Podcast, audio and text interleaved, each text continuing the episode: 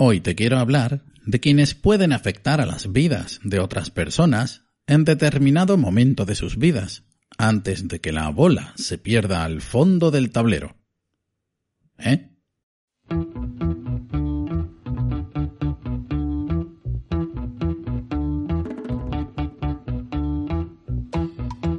Las máquinas recreativas denominadas pinball consisten en un mueble rectangular apoyado en cuatro patas y cuya superficie superior se encuentra en pendiente. Un usuario o jugador se sitúa ante la parte baja de la pendiente y utiliza un mecanismo para poner una bola de acero en movimiento. Esta recorrerá la pendiente desde el punto más alto hasta el más bajo. Mientras baja, la bola irá haciendo contacto con diversos mecanismos y resortes instalados sobre el tablero superior, que tendrán cada cual un efecto sobre la velocidad o trayectoria de la mencionada bola. Así puede rebotar, frenar, ocultarse o salir disparada, haciendo ganar puntos al jugador con cada evento, que serán visualizados en una suerte de panel vertical iluminado con diversos marcadores y adornos. La bola tiene como último objetivo recorrer la pendiente hasta el final, donde se encuentra una cavidad central, un orificio por el cual se esconde y queda libre del control del jugador, que la devuelve al interior del mueble.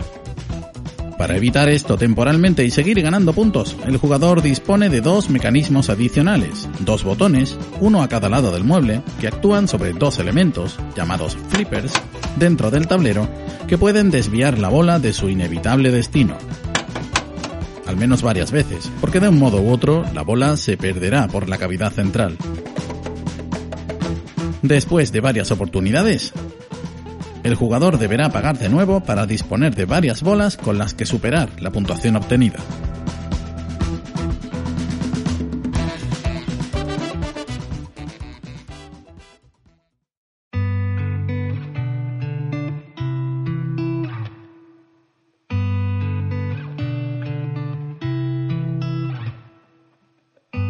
En España he conocido estas máquinas quizá desde finales de los 70 hasta casi mediados de los 90, y jamás faltaba en un bar el acompañamiento de sus sonidos, tanto generados por el sistema a cada evento como físicos, generados por los golpes de la propia bola.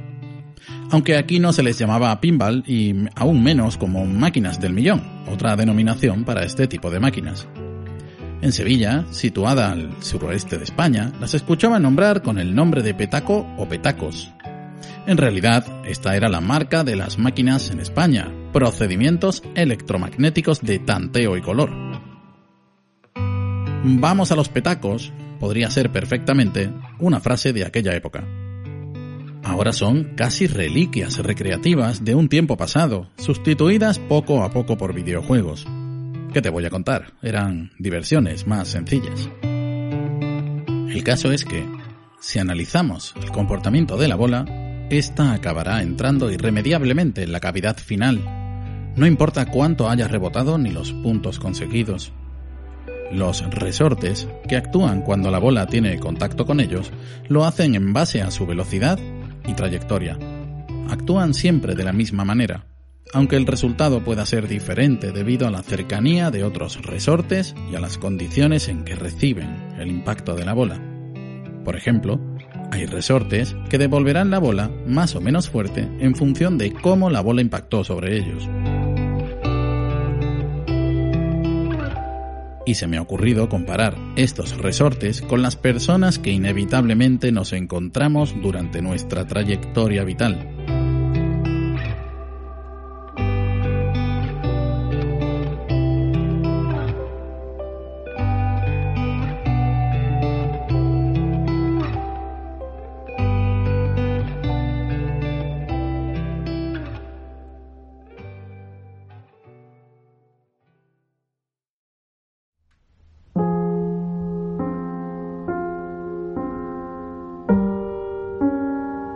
Primero, son personas, no resortes, y por tanto no son máquinas que responden exactamente igual en cada ocasión.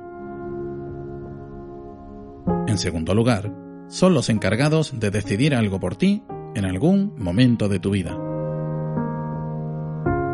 Los padres, los formadores, el mecánico que te arregla el coche, el funcionario del que depende una ayuda para tu familia. Profesionales, personas a quienes se otorga capacidad legal para tomar decisiones en tu nombre o para afectar a tu vida en algún aspecto. Unas con potestad, otras con autoridad por su puesto de trabajo y estudios, otras habiendo obtenido su puesto tras una oposición. Personas, al fin y al cabo, con todo lo bueno que eso implica, experiencia, empatía, vocación, cuyos consejos, guías o firmas al final de un documento decidirán hacia dónde rebotarás y tu camino será algo distinto del que iba a ser. Y con esto significan mucho más que un elemento del tablero. No es solo que rellenen una casilla de verificación o resuelvan una situación, sino que vayan más allá de su deber, en la forma y en el fondo. Personas que pueden anteponer intereses u opiniones propias, juzgarte y obrar en consecuencia de manera equivocada, ya sea por error, que errar es humano, o como consecuencia de prejuicios, o quizá por otro motivo personal.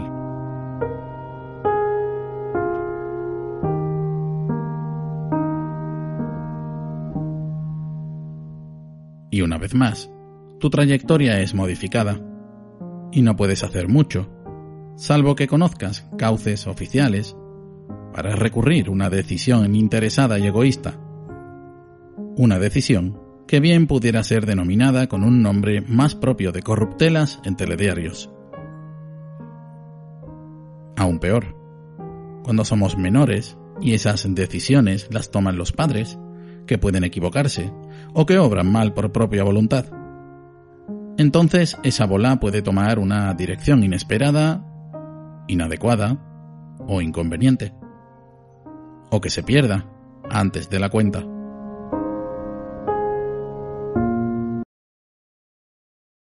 Hasta otra.